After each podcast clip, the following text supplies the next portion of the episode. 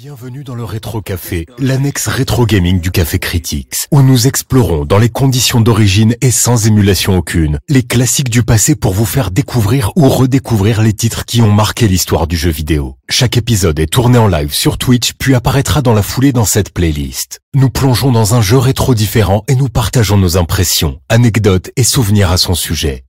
Que vous soyez fan de longue date ou simplement curieux de découvrir les origines de l'industrie du jeu vidéo, le Rétro Café est fait pour vous.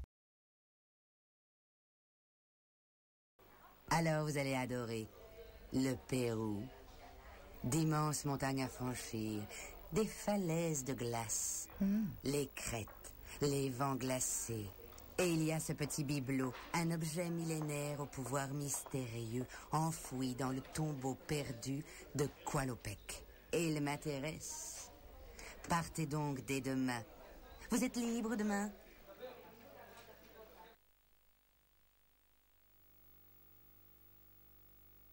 Et bonsoir à tous les amis, je vous accueille sur ce magnifique écran de chargement de Tomb Raider, puisque c'est le jeu qui passe au Rétro Café, c'est la sixième du Rétro Café, avec une formule qui évolue, hein. je vous avais dit que les Rétro Cafés c'était sur Twitch, effectivement, ce sera toujours sur Twitch quand je joue tout seul, quand c'est du gameplay solo, par contre, quand je suis accompagné d'un invité de marque, et ce sera toujours le cas, et c'est le cas ce soir, ce sera sur YouTube en direct, pour qu'on puisse euh, bah, échanger euh, tous ensemble. Et du coup, je suis accompagné actuellement de Retro Polo. Comment vas-tu, Polo?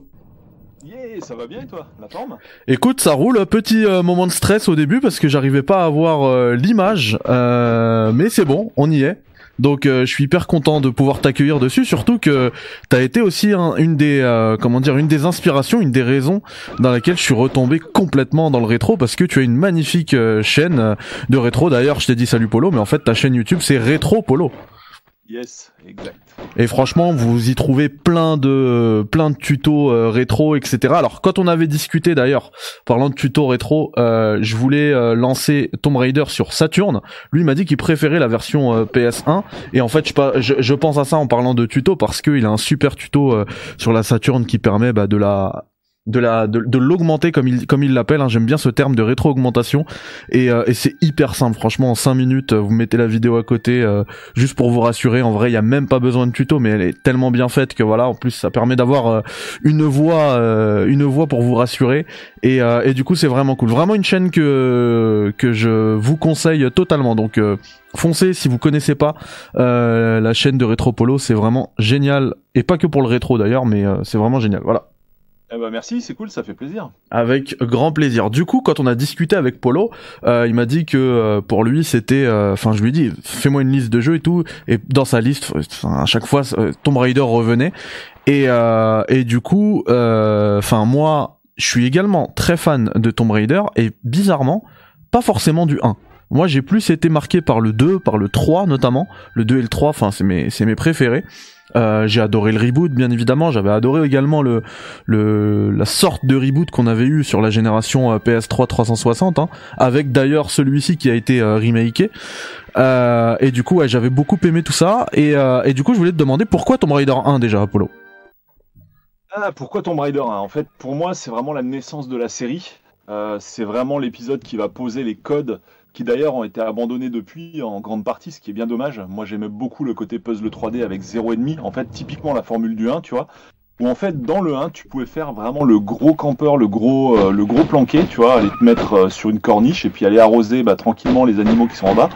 Euh, c'est pas très moral hein, ce que je veux dire, je vous préviens tout de suite, mais ce que je veux dire, c'est que tu ne risquais rien, tu vois, quand tu savais où il fallait te placer et euh, tu savais qu'il n'y avait pas de répondant parce que jusqu'à maintenant, les crocodiles, les ours et tout, ils savent pas encore tenir un Uzi, tu vois, donc c'était c'était plutôt cool à ce niveau-là. Et donc, euh, voilà, j'aimais bien le fait qu'il puisse pas y avoir de répondant au niveau des ennemis en termes d'échange de, de feu, quoi. Il a plus du tout été le cas à partir du 2 où là, tu, bah, tu te faisais euh, copieusement arroser la gueule euh, à Venise, là, hein, par les ennemis, qui étaient bah, cette fois des humains. Alors, bien sûr, tu as aussi des humains dans le 1, hein, dans certaines parties du jeu, mais ça reste assez rare. Souvent, c'est que des boss et même quand il y en avait, ouais, vers la plateforme, à partir de la plateforme, des trucs comme ça, ça restait quand même gentil. On va dire que tu avais quand même le temps de te faire les trois quarts du jeu, là pour le coup, sans aucune réponse armée face à toi. Quoi. Et ça, je trouvais ça très très cool. Donc finalement, le gros intérêt du jeu, il résidait dans le bah, dans la résolution des énigmes 3D que je trouvais mais ahurissantes dans le 1. Et j'ai pas retrouvé ça dans le 2. Le 3, je t'avoue, je l'ai pas fait.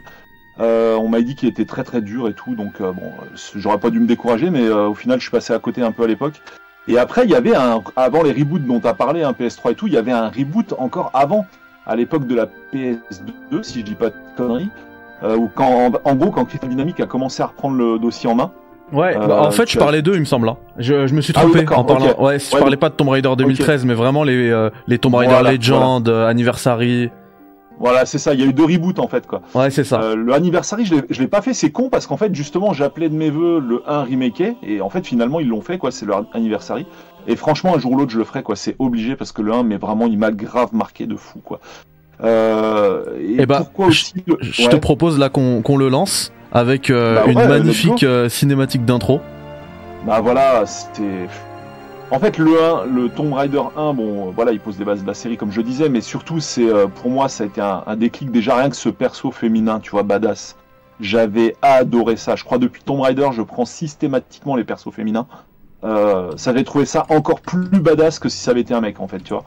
Euh, il y a un côté beaucoup plus, ouais, il y a un côté beaucoup plus puissant à ça. J'avais trouvé ça super sympa cette idée-là. Surtout que c'était aussi avant-gardiste, hein, parce qu'il n'y avait pas beaucoup de d'héroïne dans le jeu vidéo. C'était euh, d'ailleurs hein, le jeu vidéo maintenant, maintenant c'est un, c'est un média. Enfin, quand on regarde les stats, c'est même à, petite majorité féminine hein, quand on compte le jeu mobile, etc.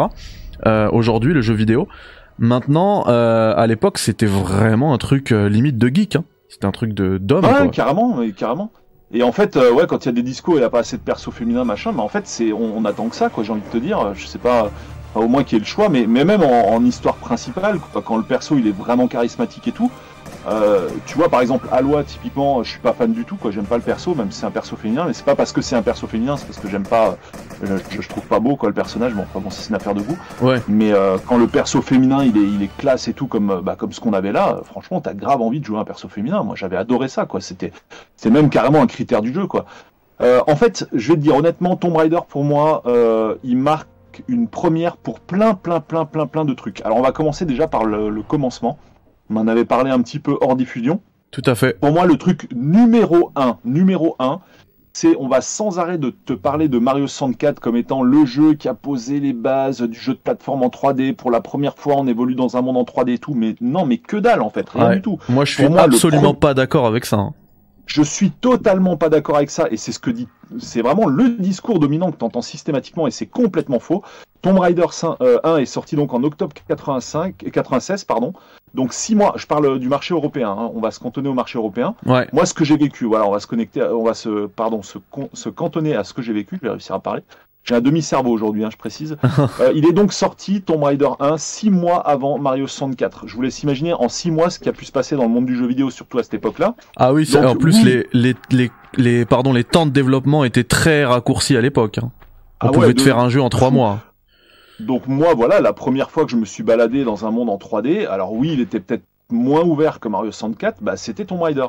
Et, euh, et aussi, euh, alors oui, bien sûr, hein, on n'avait pas euh, le stick analogique, puisque je rappelle qu'à l'époque, ça, il y a pas mal de gens qui le savent pas. En fait, on l'a vu pendant le live Nintendo qu'on a fait. Tout à fait. D'ailleurs, suite pour, pour rebondir à une de tes idées, enfin un truc que tu avais dit sur Twitter. Ah oui, j'avais créé un tremblement de terre. Ouais, il y a eu un tremblement de terre. La, la Twitter a failli a failli disparaître du jour au lendemain.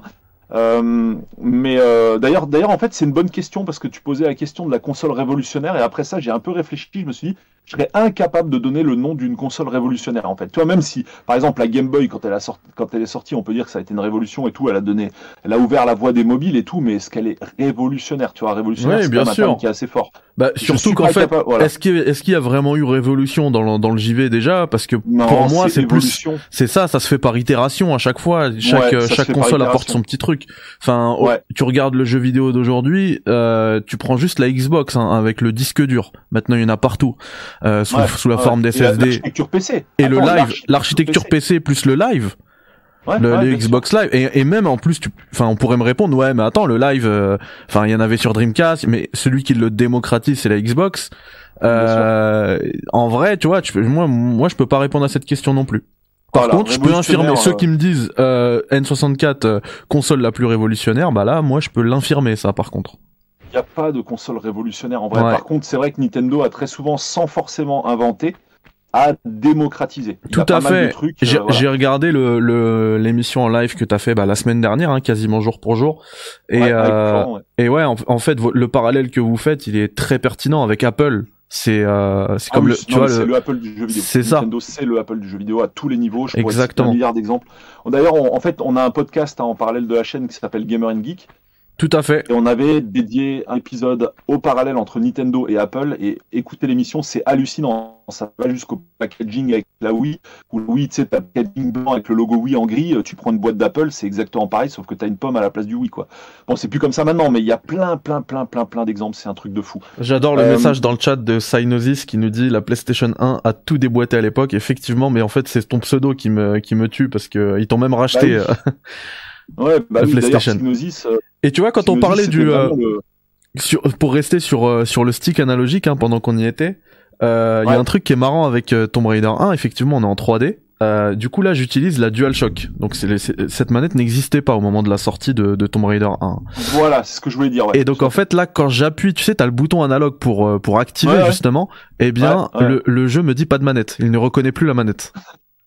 Tu vois, je... Oui, non mais c'est hallucinant. Mais et ça, c'est vraiment clairement la faute de Sony. Enfin moi, ça j'en ai parlé aussi dans le live. C'était hallucinant que et même euh, à partir de la Saturn, hein, puisqu'on parle de la Saturn, d'ailleurs c'est la version Saturn qu'on voit.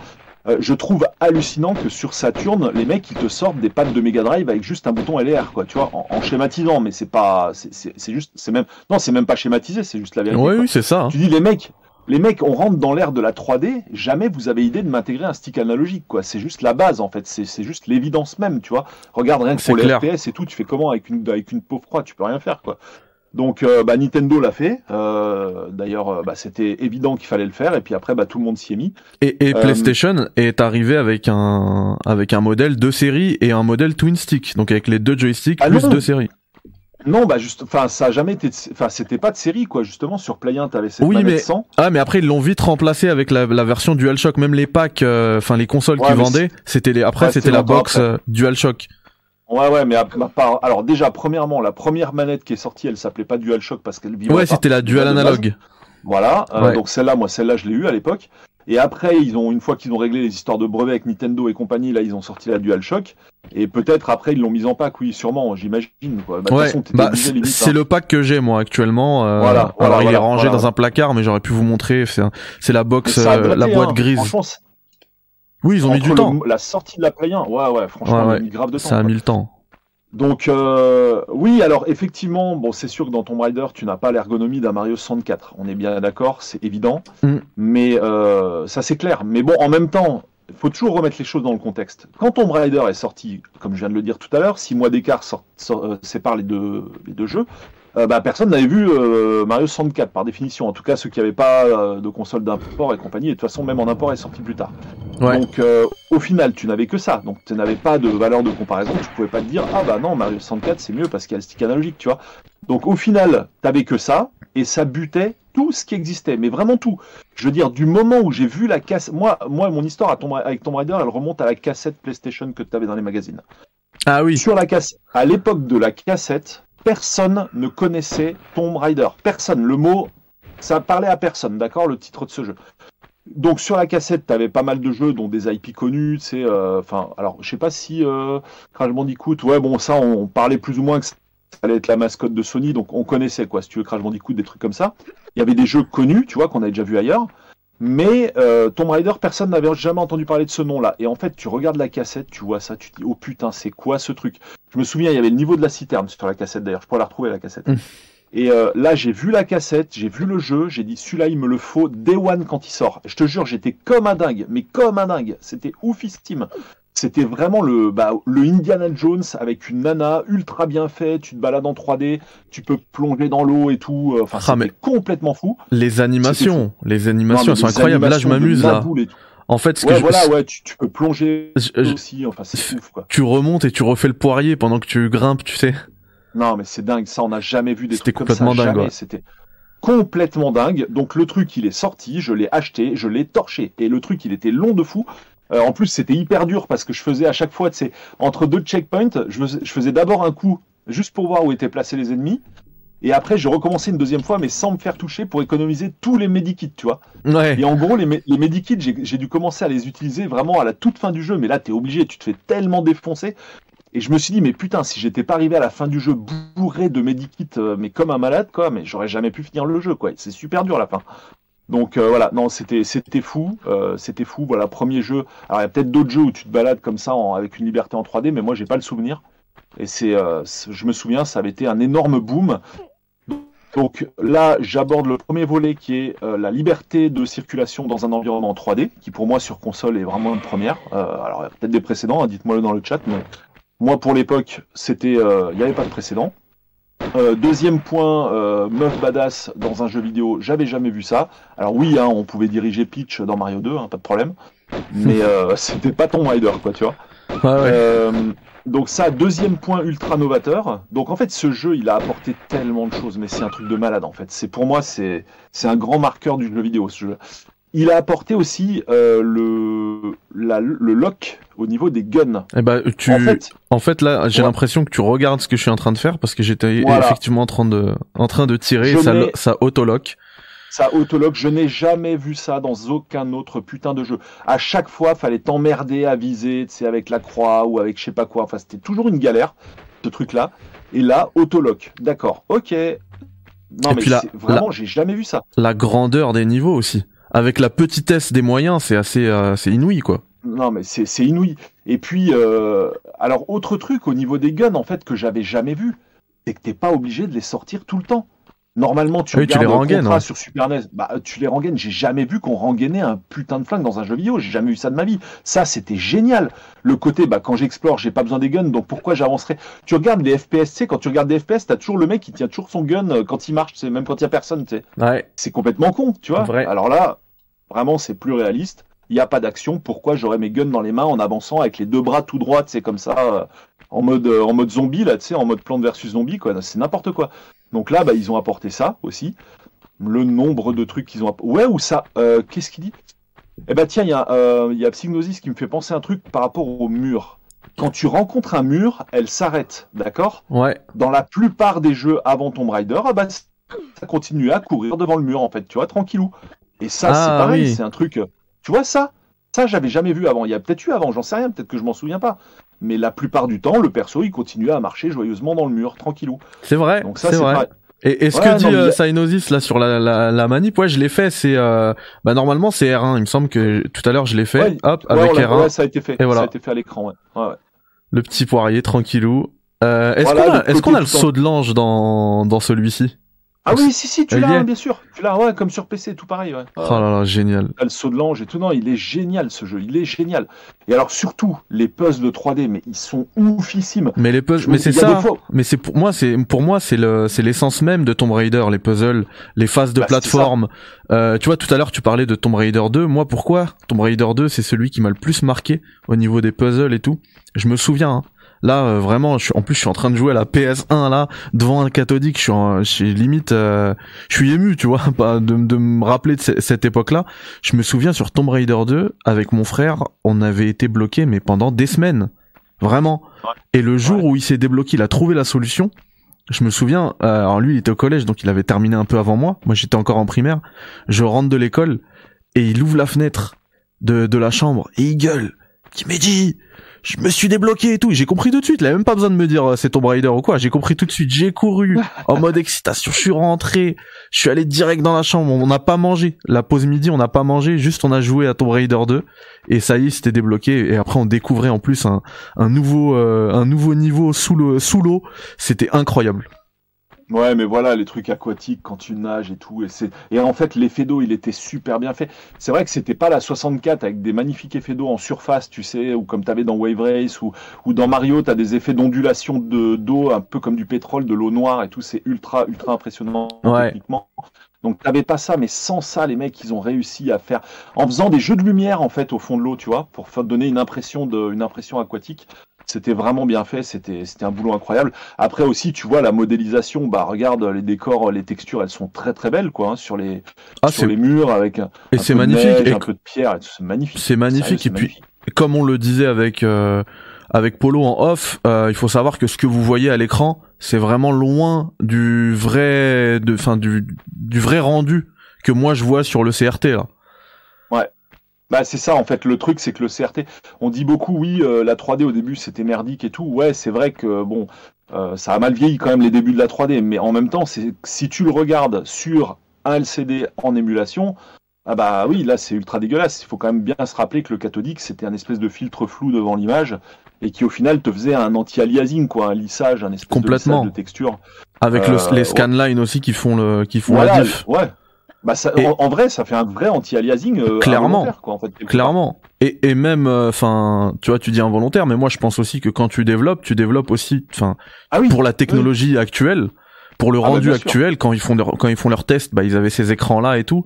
C'est pas fait pour être euh, affiché en 4K ces trucs. hein. Ouais, tout à fait, tout à fait.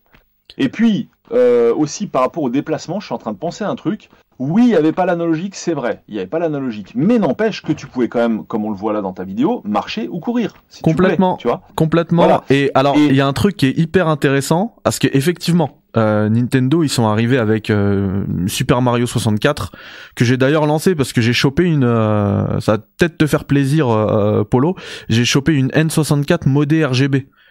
Ouais, Incroyable la euh, qualité, franchement. C'est, ça change tout. Euh, mais enfin bref, euh, au niveau des déplacements, effectivement, avec le stick analogique, ça c'est c'est vraiment un plus. Euh, et les, enfin la, la concurrence ne savait pas faire ça. Après, c'est pas non plus dramatique parce que, le, enfin, on en parle depuis tout à l'heure. Hein, Tomb Raider, il a ses qualités aussi. Hein. Euh, et- ouais. Il y a un truc qui est hyper marrant sur, euh, tu prends Tomb Raider, la révélation finale que j'ai fait il y a pas longtemps sur Dreamcast. Et on rappelle que la Dreamcast, elle a les deux. Du coup, elle a la croix euh, Ouais. directionnelle ainsi que le stick. Ouais. Un, un stick unique. Et, euh, et en fait, euh, c'est pour ça que ça, ça m'y a fait penser quand t'as parlé de marcher. Le stick sur la Dreamcast, il sert à marcher uniquement. Et pour le, euh, c'est un peu, Ah, c'est- c'est intéressant. ouais, Je l'ai fait, mais je me souviens plus de ça. Tu vois. Enfin, je me suis arrêté parce que je t'avoue, euh, tout le temps, tout le temps, tout le temps, la pyramide, ça m'a un petit peu cassé les couilles. oui, bah c'est peut-être, euh, c'est peut-être le moins bon euh, euh, des, Ouais. tom- des premiers, tu vois. Alors et là euh, et du coup ouais, alors le, le stick analogique sert à marcher et le- la croix directionnelle bah du coup aux déplacements euh, normaux on va dire. Ah, je savais pas, je savais pas. Et là, Bah, je suis en face. On parlait tout à l'heure de Tomb Raider 3. Je suis en face de, bah, du coup, un- d'un cristaux de sauvegarde qui permet de sauvegarder, Ouais. qui sont placés du coup aléatoirement. Euh, Enfin, pas aléato- Ah, aléatoirement. même endroit. Ouais, c'est au même endroit. Pardon. ouais. C'est pas ce que je voulais Ouais, dire. Qui sont, qui sont placés, euh, voilà, toujours au même endroit. Et il y a qu'à ces endroits-là que tu peux sauvegarder. Du coup, c'est un peu, euh, enfin, tout à l'heure, il y avait Mathieu Bassenroll sur euh, sur Metroid Prime. C'est un peu comme ça à l'époque qu'on voyait la sauvegarde. Quoi, c'était des salles de sauvegarde, un peu comme dans Resident Evil. Tu, tu, Ouais. tu sauvegardais un endroit et c'est tout. Dans Tomb Raider 2, et ça a rendu le jeu beaucoup plus facile d'ailleurs que les précédents. T'avais pas ce genre de checkpoint, tu pouvais sauvegarder où tu voulais. Il suffisait voilà d'ouvrir le menu et tu sauvegardais. Et dans Tomb Raider 3, et moi j'adore la proposition de Tomb Raider 3, en fait on te file dans le jeu ici et là des cristaux de sauvegarde et c'est à toi de les utiliser où tu veux. Et du coup, moi, je trouve que ça apporte justement un aspect stratégique, mais euh, génial, Ah, tu vois, primordial, parce que tu te dis, attends, où je vais placer ma sauvegarde? Où est-ce que ça Mhm. vaut le, enfin, où est-ce que c'est le plus difficile? Enfin, voilà, c'est toi qui, qui gères tes propres checkpoints, et moi, j'ai, euh, j'ai surkiffé ça. Faudra vraiment que je me le fasse le 3 un de ces quatre quoi. Mais euh, petite parenthèse, je crois que sur le 1, si je raconte pas de conneries, c'était comme comme tu le décris sur la version PlayStation. Mais il me semble que sur la version PC déjà tu pouvais sauvegarder où tu voulais, mais comme sur PC, euh, bah, tu avais un disque dur et que tu pouvais stocker euh, un peu un peu n'importe quoi en termes de sauvegarde. Ils n'avaient pas les restrictions techniques, tu sais, de la capacité de la carte mémoire qui est quand même assez limitée. Euh, du coup, il me semble que dès le 1, tu pouvais faire ça un peu où tu voulais dans le, dans le Tomb Raider. D'ailleurs, au niveau du graphisme, euh, sur Tomb Raider PC à l'époque, quand tu avais une carte accélératrice 3D, tu vois, bah en fait, tu avais quasiment de la 64, quoi, en fait. Hein. J'exa- j'exa- J'exagère pas de beaucoup. Mais, euh, mais vraiment, ouais, c'était un super chouette jeu. Au niveau des autres idées de maniabilité, il y avait aussi euh, le fait qu'on en a parlé, tu peux marcher, mais aussi quand tu marches, tu ne peux pas tomber. Tout à fait, d'une plateforme. tout à fait. Ça, c'est pareil, c'est une idée que j'avais jamais vue. Normalement, bah, t'arrives au bout d'une plateforme, tu l'as dépassé, bah, tu te cassais lamentablement la gueule. Et tec- Euh, techniquement, techniquement parlant, moi qui touche un petit peu au développement là en 2022-2023, euh, c'est c'est pas, enfin, c'est pas facile à coder ça. hein. Le fait que quand tu marches, bah en fait, tu tombes plus. Ouais. Franchement, Bah, ils, ils se sont cassés la tête. Hein. Paco a raison, hein, c'est pareil, la roulade, pareil, j'ai jamais vu ça. Bah, c'est génial. roulade pour Et- se et- retourner rapidement. Alors t'as la roulade et puis t'as la roulade que tu peux euh, combiner à un saut comme ça. Hop. Alors attendez, je vais le refaire. hop, ah, tu peux faire plein de, tu peux faire plein de trucs très rapides. Aussi, quand tu fais une roulade au bord d'un précipice, bah tu tombes pas en fait. Ça, ça. tu vois ce Ah, peut-être que ça était pas dans Tomb Raider 1, c'est arrivé peut-être à Tomb Raider 2. Tu sais, le saut et tu fais ta roulade en même temps. En Ah l'air. oui, d'accord. Ok, ok, ok. Euh, Ouais, pareil, tu pas. pouvais faire les saltos arrière. Ah oui, et- cool. et sur les côtés aussi. Les sauts sur les côtés Ouais, comme ça. Sur, sur les côtés, exact. Tu pouvais euh, faire du pas chassé sur les côtés. Et tout ça combiné Euh, aussi en, en même temps, tu peux tirer. Hein. Hop, voilà, je fais puis, mes. un- Et puis un- une autre bonne idée en fait, c'est le saut automatique. C'est-à-dire que euh, il y a un moment critique où quand tu appuies sur le bouton, eh ben de toute façon c'est au bord du ravin, pile au bord qui va sauter. Tu vois ce que je veux dire? Ah oui, bah en fait ça c'est euh, tu gères en fait euh, selon le bloc, tu vois comme c'est c'est fait par bloc. Ouais. Voilà, Tu- c'est ça. Quand t'attaques un bloc, t'appuies sur le bouton saut, c'est bon, il te passera le saut au bout du bloc. Pas Exactement. de synchroniser quoi que ce soit. Et ça aussi, c'est une super idée que tu vois qu'on n'avait pas vu avant. Donc en fait, ce jeu, mais il apporte tellement aux jeux vidéo, c'est un truc de fou. Tellement. Bah, bah, Et alors, tu peux voir euh, tous les jeux qui s'en sont inspirés. Hein. Les les Uncharted aujourd'hui qui qui cartonnent et tout, c'est totalement Tomb Raider. Hein. ouais, mais passion du jeu vidéo Ocarina of Time, il est sorti vachement après. En fait, il faut bien regarder les dates. c'est Ah oui, c'est au moins deux ans après. Hein. Voilà, déjà, pour, euh, je- euh, oui, oui, euh, pour, je pense qu'on doit pas être loin de ça. Pour répondre à passion du jeu vidéo, Parce que Ocarina of Time c'est fin 98. Ah, c'est vraiment la fin de la, c'est un peu la fin de la 64. Ouais. Tu vois, le, entre le Tomb Raider 1 et Mario 64, il y a 6 mois qui s'écoulent. Il est sorti 6 mois avant en Europe, Tomb Raider 1. Donc euh, voilà, les gens qui disent ouais, premier, euh, premier environnement en 3D, euh, Mario 64, bah non en fait quoi. Et puis, euh, et puis voilà, dans Tomb Raider, on va pas te faire rejouer 50 fois le même niveau pour aller chercher un crâne ou une étoile quoi, tu vois. Et pourtant c'est rempli tu de fini, tu passes à un autre niveau et le truc il est C'est long rempli- de fou, tu vois. et c'est rempli de secrets. C'est rempli de secrets. Et oui, et euh, le niveau c'est incroyable. Enfin moi je j'ai envie de lire. euh, alors c'est un passage euh, écrit par Tanuki euh, qui dit que Tomb Raider en fait le premier, celui auquel on est en train de jouer, comporte 15 niveaux, des tombes perdues, le mythe du roi Midas surplom- surplombant celui de l'Atlantide. Voici ce que nous propose ce premier opus. C'était vraiment très très très généreux quoi. Long de fou et comme l'a dit euh, Kingdom là euh, bah, 5 a développé le soft quoi je sais pas si vous imaginez quoi 5 pélos qui développent ça euh, Ah ils étaient dans leur 5 cave, pour Tomb Raider enfin, 1. non mais c'est ouf Core, crois, core hein. design ils étaient 5. c'est un truc de malade à dingue. vérifier quoi quand même à croiser sur internet mais je pense Ouais. que c'est pas impossible hein. c'est Par pas contre- impossible Et par contre on avait euh, un truc aussi dont on n'a pas parlé, on avait une VF de ouf. oui alors justement j'allais venir à la partie sonore Euh, déjà la, la Bah, les thèmes musicaux et tout. Voilà, mais alors moi surtout ce que je voulais dire, c'est pareil, c'est la première fois de mémoire de joueur. Alors pareil, hein, si le chat veut me corriger, il n'y a pas de souci, ou même euh, les commentaires a posteriori si la- pour les gens qui regarderont la vidéo en replay, mais c'est la première fois que dans les magazines j'entends parler de musique dynamique. Musique dynamique, c'est quoi? C'est la musique qui va se lancer pile à un certain moment dans l'action. Et effectivement, alors déjà, non seulement tu vas avoir la petite musique qui va venir quand tu as un truc spécial, style des ours qui vont te sauter dessus, ou quelque chose de magnifique à découvrir, ou euh, Ouais, on l'a un vu ça. secret, tu Ouais, vois. les secrets, Les la musique secrets des aussi. secrets, elle Voilà. est géniale. la musique des secrets, ou euh, voilà, ou la musique où genre euh, tu arrives dans un endroit grandiose, tu vois, il va te mettre la musique quoi. Et, et sinon, par contre, ce qui est ouf dans ce jeu, c'est le reste du temps, très souvent, tu n'as pas de musique. Et ça aussi, c'était génial. Ah, t'es en totale immersion, hein. Et non, mais puis, ça, c'était et génial. puis quand tu regardes l'état du jeu vidéo actuel où euh, tu galères euh, 5 secondes, t'as le- t'as le personnage principal qui te spoil carrément toute l'énigme. Euh, à l'époque, comme je le disais tout à l'heure, si tu pouvais être bloqué pendant deux semaines, euh, tu restes bloqué. Ouais. hein.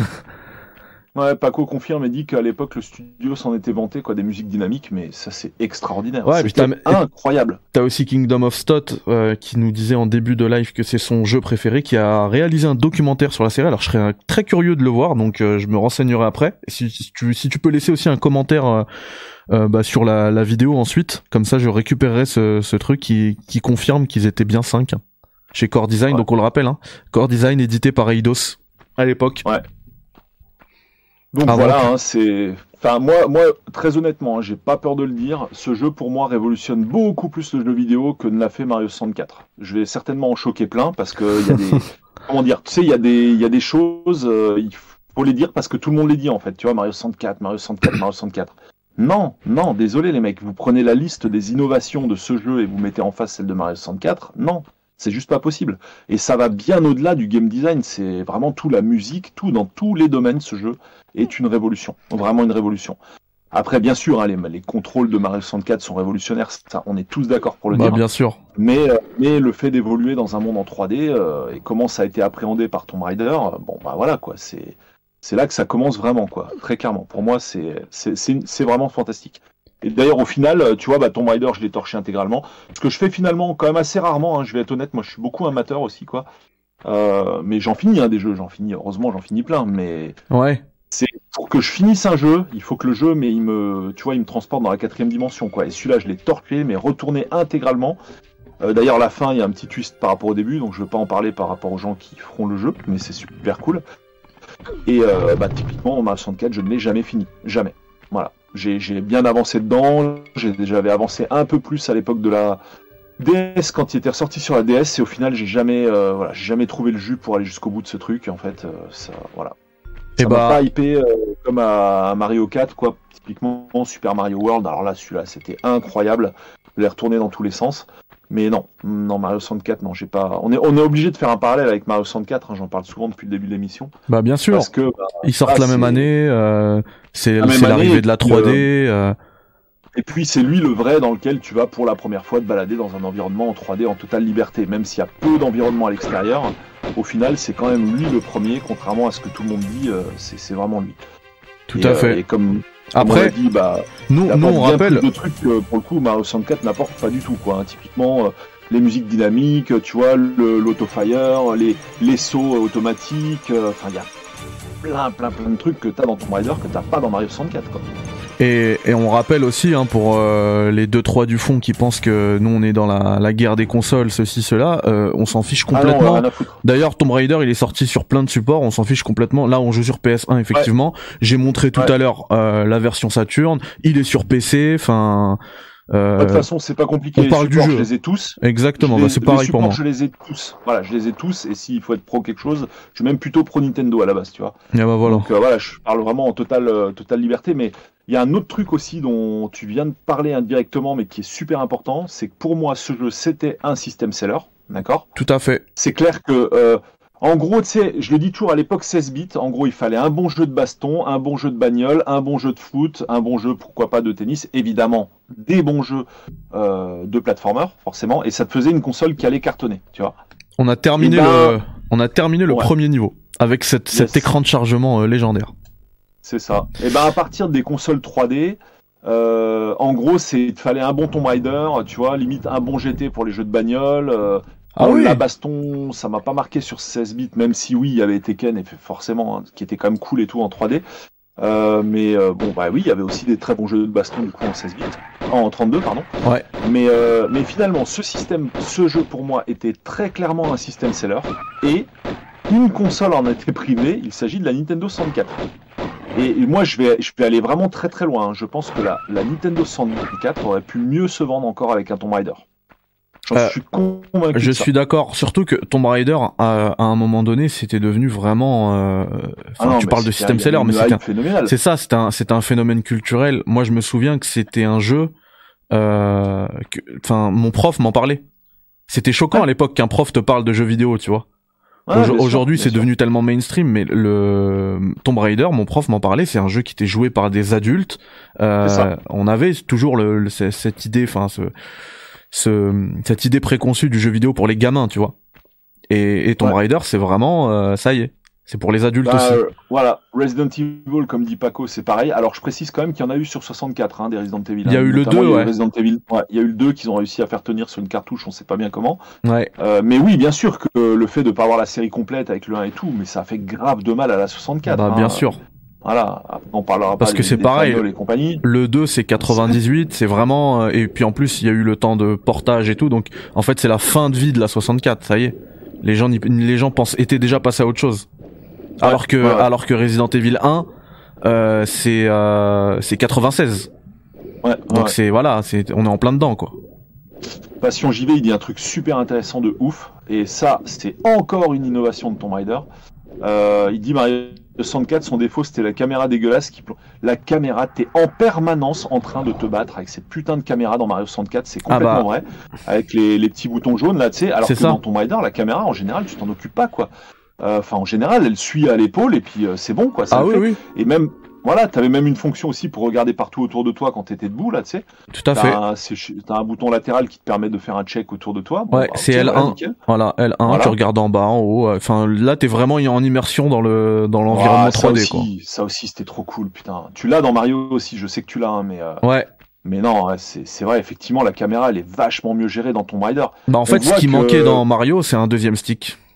À partir du moment où ils veulent gérer la, la caméra, euh, enfin, ils te donnaient une, euh, comment dire, un, une, euh, une gestion de la caméra manuelle. Et il faut un Ouais. deuxième stick parce que des boutons c'est pas c'est pas bon. On l'a vu euh, sur euh, sur PSP. Bon. C'était le problème Ouais. sur PSP aussi parce que il y avait Ouais, des jeux clair. où il manquait en fait, il manquait le second stick et ils ont refait la même bêtise avec la DS ou la 3DS, je sais plus. Et d'ailleurs après ils vendaient un stick en, en plus à rajouter. Bah, c'était avec la 3DS. Ouais, voilà. Et après, il a fallu attendre la New 3DS ou bien l'extension stick de la 3DS. pour avoir Voilà. Mais tu vois que typiquement les mecs de Core Design, tu vois que c'est des gars qui sont issus du monde du PC où la 3D avait déjà sévi depuis des années. Et Mario 64, tu vois que c'est des devs euh, bah, qui ont dev euh, de la 3D pendant des, des- de la 2D pardon pendant des années et euh, qui, enfin, pour eux la 3D c'est compliqué quoi en fait.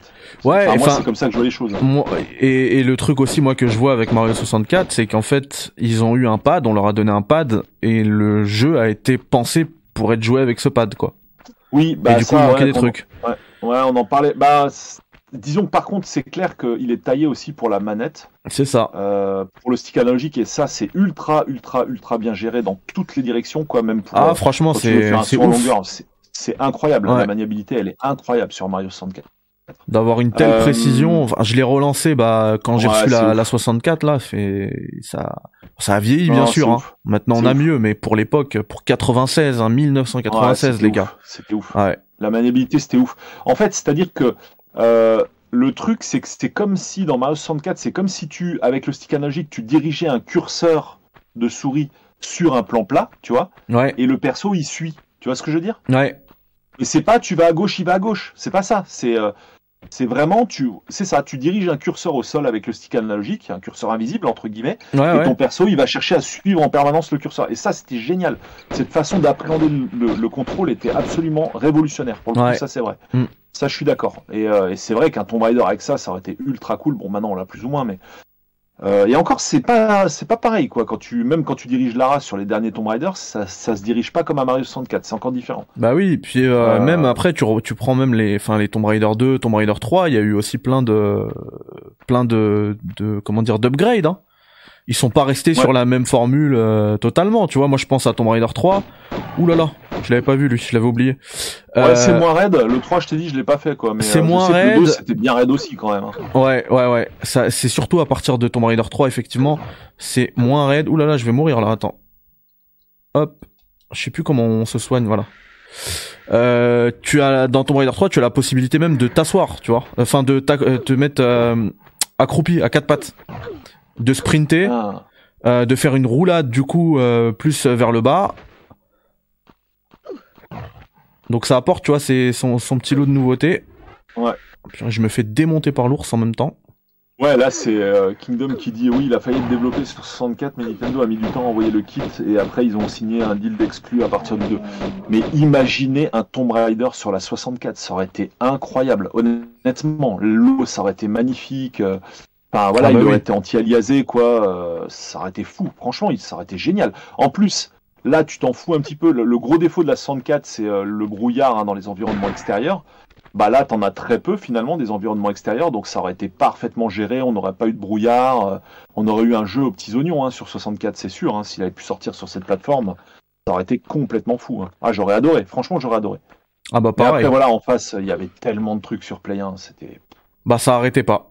Ah, ça n'arrêtait pas. C'est moi je disais euh, Tout le temps, t'avais quasiment des toutes sorties les de semaines, ouf. il y avait une bombe qui sortait que t'avais envie d'acheter quoi. C'était- fou. Mm. La Play 1, elle a vraiment tout nettoyé. C'est c'est vraiment la Super NES des 32 bits, hein, clairement. Toi à cette époque-là, t'avais euh, t'avais toutes les consoles déjà? J'avais tout. Euh, J'avais tout. Donc vraiment là, par contre, la 64, elle est sortie quand même bien après la Play 1. Ouais. Euh, mine de rien. Donc euh, bah après voilà, quand la 64 est achetée, je l'ai achetée. J'ai été emmerdé parce que elle sortait en noir et blanc sur mes télés. C'était un modèle, euh, je crois que c'était un modèle allemand, euh, du coup pâle. Enfin c'était un vrai bordel. Les premières 64 euh, vendues en France, c'était des modèles allemands. Euh, si je dis pas de bêtises. Ah oui. Donc euh, gros problème, euh, voilà en noir sur quasi, en noir et blanc sur quasiment tous mes téléviseurs. Donc euh, c'est un patron d'un Dog Games euh, qui avait accepté de me le, de me l'échanger contre une euh, Europe euh, deuxième version, quoi. Du coup, super sympa de sa part. Donc j'avais enfin pu avoir mes jeux en couleur, ça c'était bien. mais ouais, j'avais tout, hein, j'achetais tout. hein, De toute façon, la Play 1, bah, c'était impossible de passer à côté. la, bah, la 64 quand même.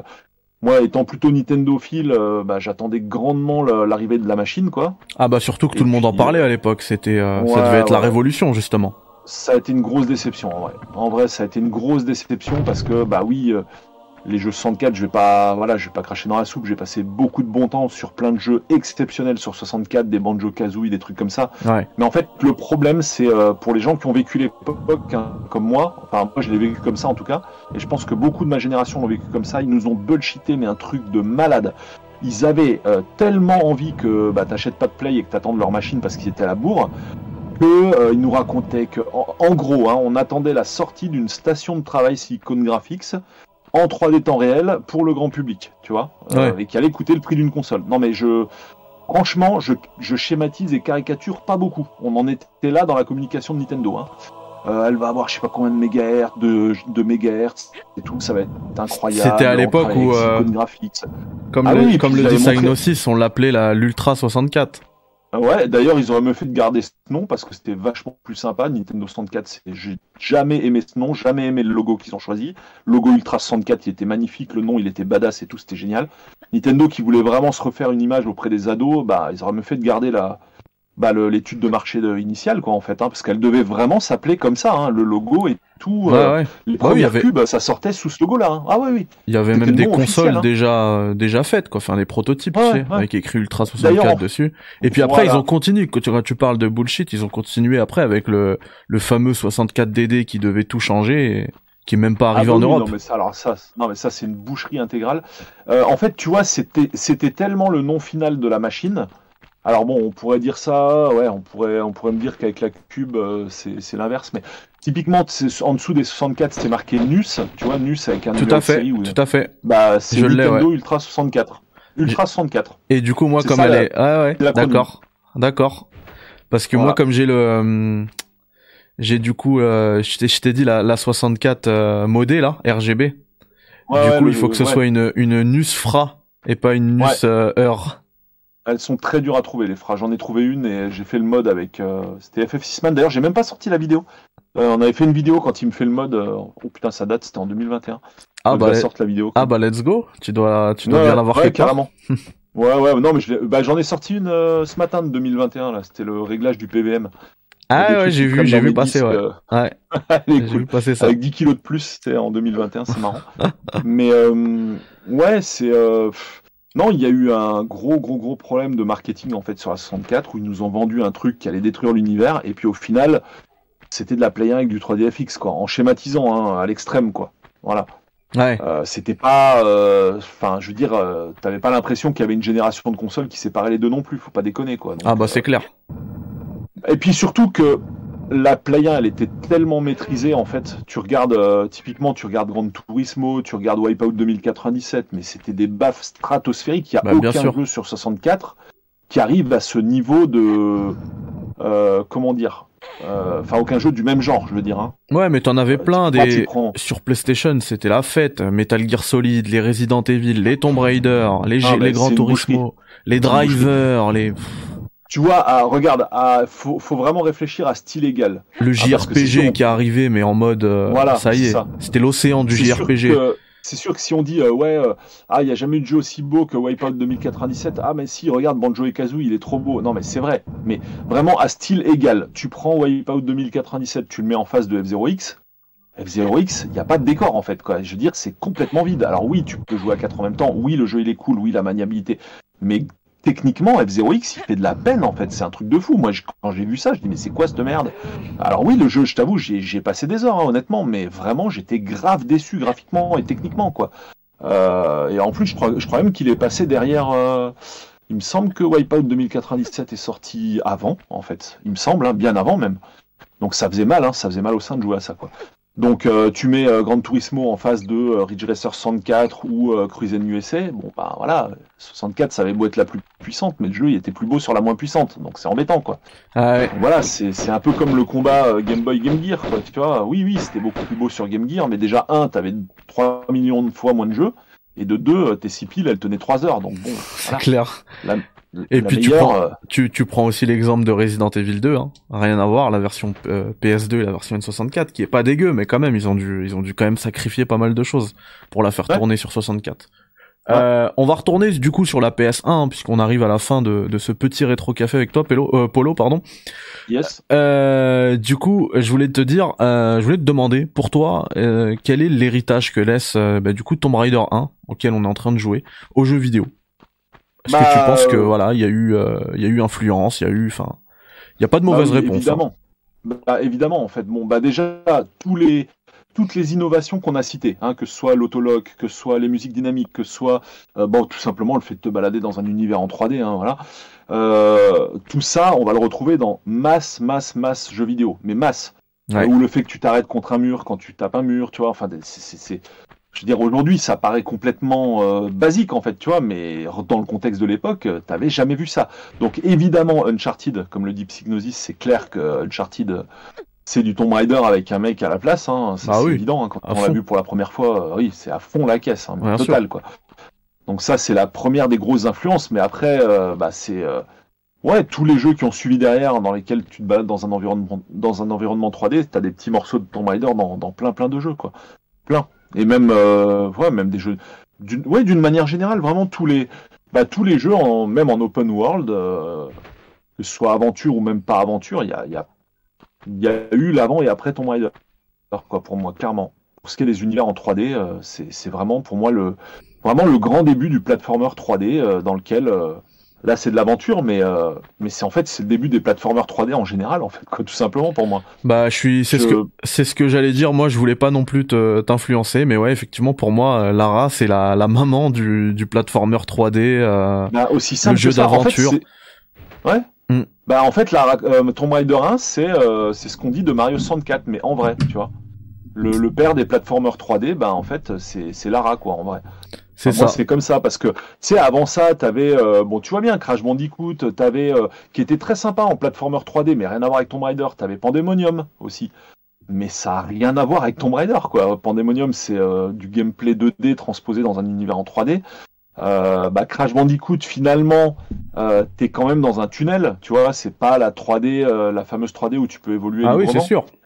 Voilà d'ailleurs je me souviens il y avait une pub une pub Nintendo 64 qui disait euh, Nintendo 64 la seule console dans laquelle euh, X% du catalogue c'est euh, tu évolues dans un monde en 3D librement tu vois ils en avaient fait carrément un argument publicitaire donc c'est vrai que sur Play il y en avait pas beaucoup hein, des jeux comme ça en vrai hein. à l'époque finalement à part Tomb Raider il y a quoi en vrai? Ah bah je suis en, train de me demander là en 96 il y en a pas beaucoup non il y en a pas beaucoup. Mais même en fin de Play, même maintenant, tu regardes, tu prends tout le catalogue de la Play. Des équivalents de Tomb Raider, il y a quoi? Bon, tu te balades dans un univers en 3D, t'as Jex par exemple, euh, t'as Croc, Croc, enfin tu sais le l'espèce de petit. Euh... Ah t'as t'as Spyro qui fait euh, qui fait Spyro, du qui fait du Mario 64 plutôt même. T'as ouais Soul River, Mediville, enfin bon il y a il y a plein de trucs quoi. Mais euh, tiens, Soul River c'était cool aussi d'ailleurs hein, en vrai. d'ailleurs la version Dreamcast, la, la, en fait la version Dreamcast c'était la version 64 tu vois, mais plus plus quoi. Ouais. Parce que t'avais la version Play 1 mais euh, avec des graphismes ultra fins, c'était magnifique quoi, c'était vraiment génial. Euh, donc voilà, hein, c'est Siphon Filter, ouais. Moi, il y, euh, y, a un terme que t'as donné euh, que je trouve très pertinent quand t'as parlé d'open world, parce que ce jeu-là, contrairement à, tu vois, par exemple, à Mario 64 où tu vas, je suis désolé, on fait beaucoup de, on parle beaucoup de Mario 64, mais où, tu, où tu vas lancer des niveaux, tu vois, à chaque fois tu vas relancer un nouveau niveau et tout. Là, alors c'est pareil, hein, c'est c'est vraiment divisé en plusieurs niveaux avec des temps de chargement et tout. On l'a vu d'ailleurs qui sont plutôt euh, plutôt courts, hein. mais euh, mais t'as vraiment l'impression justement de, de d'être quasiment dans un open world tellement c'est grand tellement c'est bah bien amené en fait t'arrives t'ouvres une porte et puis t'es dans un autre niveau et euh, et tu t'en rends même pas compte en fait bah cette progression clairement mm. ouais, c'est un c'est un open world hein, c'est vraiment en fait là je trouve que ils ont ils ont très bien réussi cette immersion dans, de l'aventure, tu vois. Ils, nous font vraiment vivre l'aventure, mais avec un grand A. Ouais, de toute façon, il n'y a pas de miracle. Hein. ça a été dit tout à l'heure dans le chat, si une exclusivité a été négociée pour Tomb Raider, c'est pas pour rien. C'est que c'était le jeu stratégique à l'époque qui n'avait pas d'équivalent, qui était un putain de système seller. Et, euh, et voilà, ça, ça, ça démontre euh, l'importance du jeu en fait à l'époque. Il est sorti combien de temps après sur euh, PC et Saturn celui-ci? Euh, alors en fait sur PC c'était à peu près en même temps hein, que la Play hein, de mémoire. D'accord, donc c'était plutôt une Voilà. exclue console quoi. Ouais, voilà, c'était plutôt sur console. Bon, même si tu l'avais sur euh, Saturn, quoi. hein. Ouais, ouais, bien sûr. qu'il a été développé d'abord sur Saturn, mais en vrai, hein, sur Saturn, il rame euh, de fou hein, par rapport à la version Play. Euh, Ouais, moi, je l'ai pas fait tout le jeu sur Saturn, mais les Bah, premiers pareil. niveaux, euh, Moi je l'ai pas fait, je l'ai testé.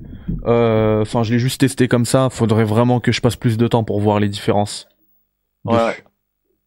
Ouais, ouais. Non, non, clairement, c'est euh, rien, que dès le premier niveau là, quand tu passais l'espèce de pont là, tu sais, en bois là, euh, qui Mais- a des loups en dessous là, Ouais. et ben sur Saturn ça rame, et en fait non, sur Play pas du tout quoi. Et tu sais là, Donc, je, euh, je suis en, ouais. je suis en train de lire, euh, tu sais la jaquette derrière, t'as toujours un truc et ça me fait penser à un truc que j'ai oublié de dire. Moi à l'époque, à, à cette époque-là, je voulais absolument ce jeu-là parce que sur Super Nintendo, il y avait un jeu que j'adorais et que en fait moi comme j'ai jamais eu la Super Nintendo, j'allais jouer chez des potes et on et je prêtais ma Mega Drive pour qu'ils me prêtent sa Super NES juste pour jouer à Indiana Jones. Et euh, Ouais. quand je lis cette euh, cette et pour ça moi je voulais jouer à Tomb Raider et quand je lis cette jaquette il y a écrit Tomb Raider suit les aventures de Lara Croft, une Indiana Jones des temps modernes. Tu vois Ouais, donc c'est la filiation elle est euh, elle est complètement assumée d'ailleurs euh, je me demande comment ils ont fait pour pouvoir euh, enfin le mentionner comme ça euh, sur un produit commercial enfin je sais pas. Ça marchait Ouais. peut-être pas pareil avant les les trademarks etc. Ouais, non, mais vraiment, vraiment super jeu, euh, vraiment un très très Mais- grand jeu de la Play 1. Mais au moins là, Emblématique, emblématique. Ah, c'est clair. Mais au moins là, tu vois, comme il, derrière il le cite Indiana Jones, c'est complètement assumé l'affiliation.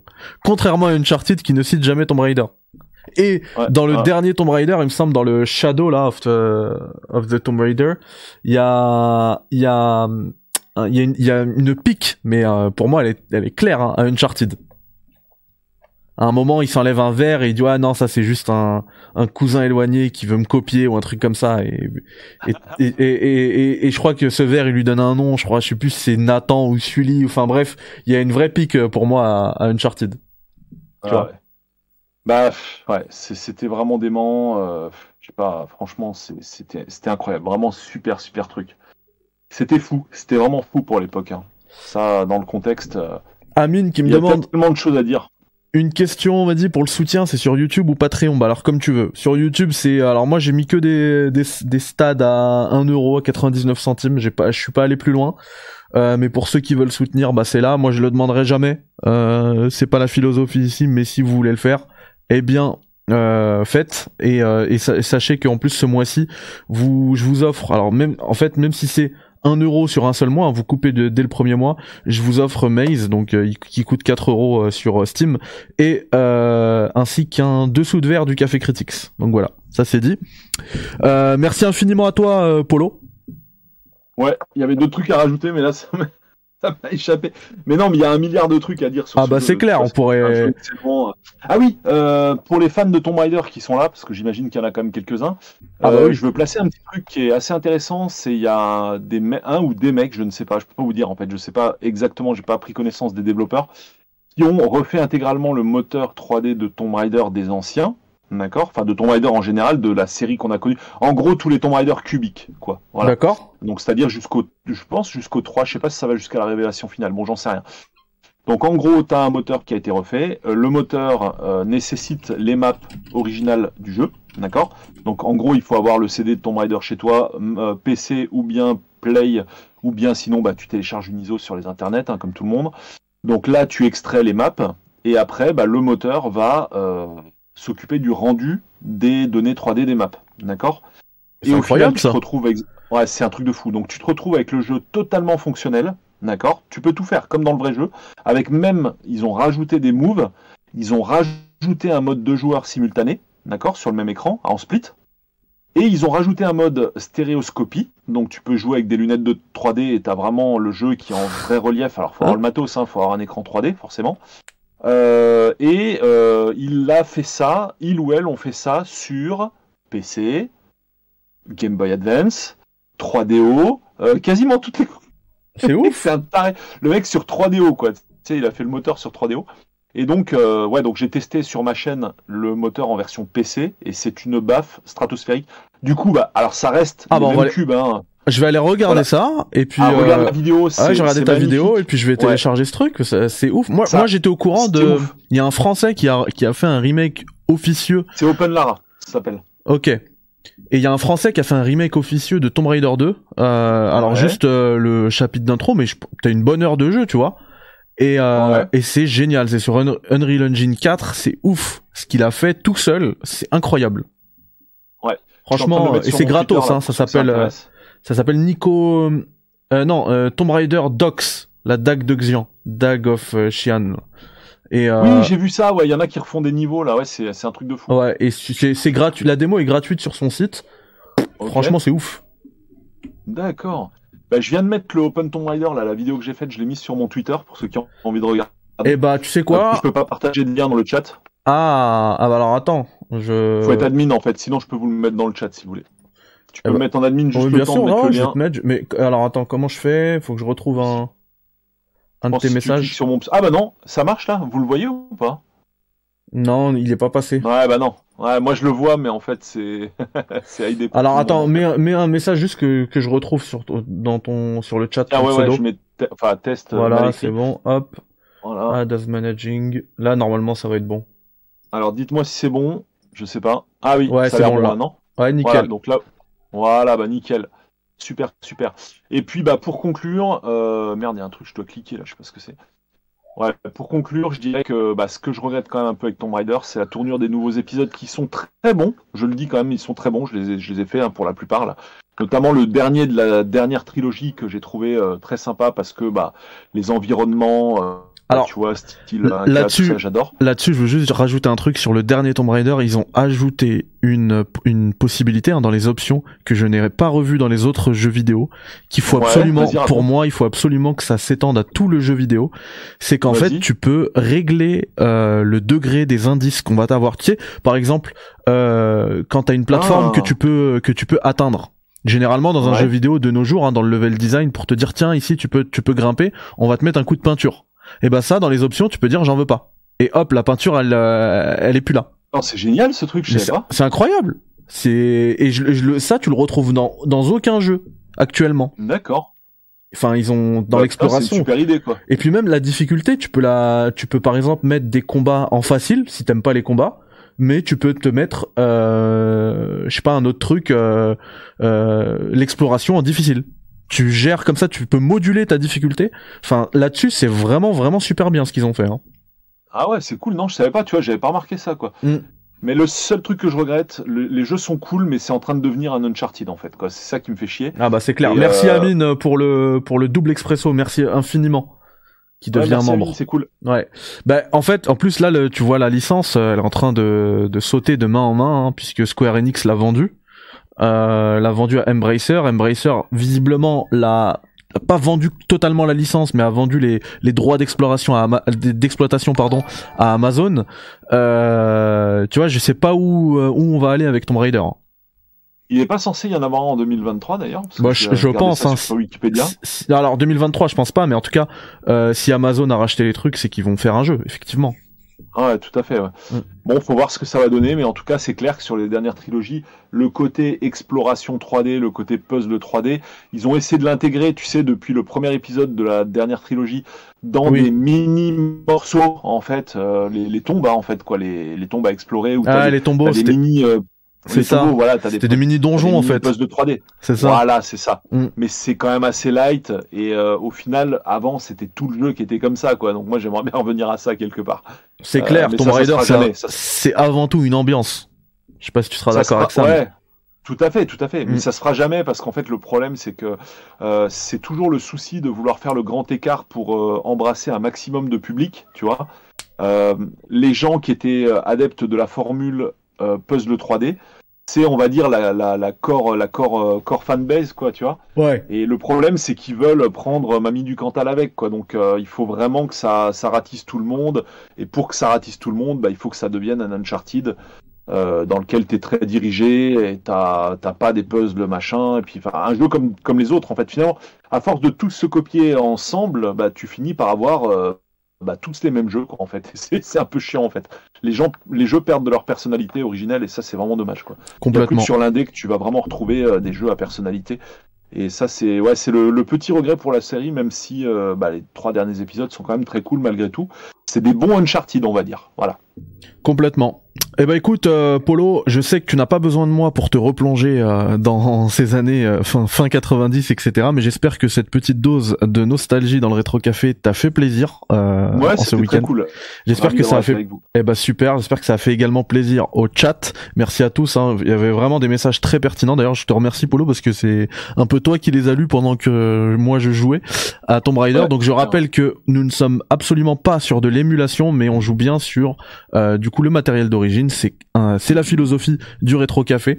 Donc si ça vous plaît, n'hésitez pas à vous abonner. Il y a encore plein de jeux qu'on va faire. Hein. Vous imaginez de toute manière le backlog du jeu vidéo euh, et ça commence dès demain avec, euh, enfin ça recommence dès demain avec la septième du rétro café. Euh, je serai accompagné d'Aymar, hein, qui est, bah, vous connaissez d'ailleurs Polo Aymar, hein, bien avant les réseaux. et des années. C'est ça. Et du coup, on sera avec Emar sur euh, Suikoden puisque c'est euh, lui euh, son jeu préféré de la PS1. Et du coup, on, se fera pareil une petite heure ensemble où on discutera euh, bah, de son amour pour Suikoden, de, des influences, etc., etc. Et si vous avez du temps, eh bien, puisque c'est la sixième du rétro café, eh bien ça percute vite. Il y en a cinq euh, précédemment, donc on a fait Metal Gear Solid 1, euh, on a fait, euh, enfin intégralement même, on a fait The Getaway intégralement et on a fait Street Fighter Alpha 2, alors 02 puisque c'est la version Jap, avec le le bison qui s'appelle Vega puisque c'est la version Jap. Du coup voilà, il y a, y a déjà pas mal de de contenu rétro que vous pouvez vous faire et euh, ce live avec euh, Polo s'est fait sur la à la dernière minute. Du coup, il y en a un autre qui est prévu. C'est dans trois quarts d'heure. On se capte dans trois quarts d'heure pour Là, on n'est plus du tout sur le rétro, hein, mais ce sera pour le test de euh, Resident Evil Village en VR. Voilà, j'ai, je tenais à le terminer avant de faire le test. Euh, je vais aller retourner faire quelques petites captures et puis dans trois quarts d'heure, on sera prêt, on se lance pour le test. Pareil, ce sera pas très long. Je vais pas vous garder euh, 3-4 heures. Ne vous inquiétez pas, ce sera moins d'une heure. Et puis euh, et puis voilà, on passera tous un, une très bonne soirée, un très bon week-end. Merci encore Polo. Merci à toi, bon week-end à tous et avec Emar, ça va envoyer du poulet là, hein. ça va être génial. Ah grave. J'invite tout le monde d'ailleurs à, écouter l'interview avec, Mathieu. Hein, tout à fait, ouais, je l'ai faite, ouais, tout à fait. Ouais, donc Marc qui, qui, a dirigé la série Assassin's Creed pendant des années à Ubisoft Montréal, qui est un gars qui a une culture vidéoludique stratosphérique, c'est un truc de maboule mental. Grave. Donc euh, ouais, ne manquez pas ça demain, je vous le dis. Hein. Ça va être du lourd. Ça va être du lourd. Merci beaucoup Polo. Merci, le chat. à tout à l'heure.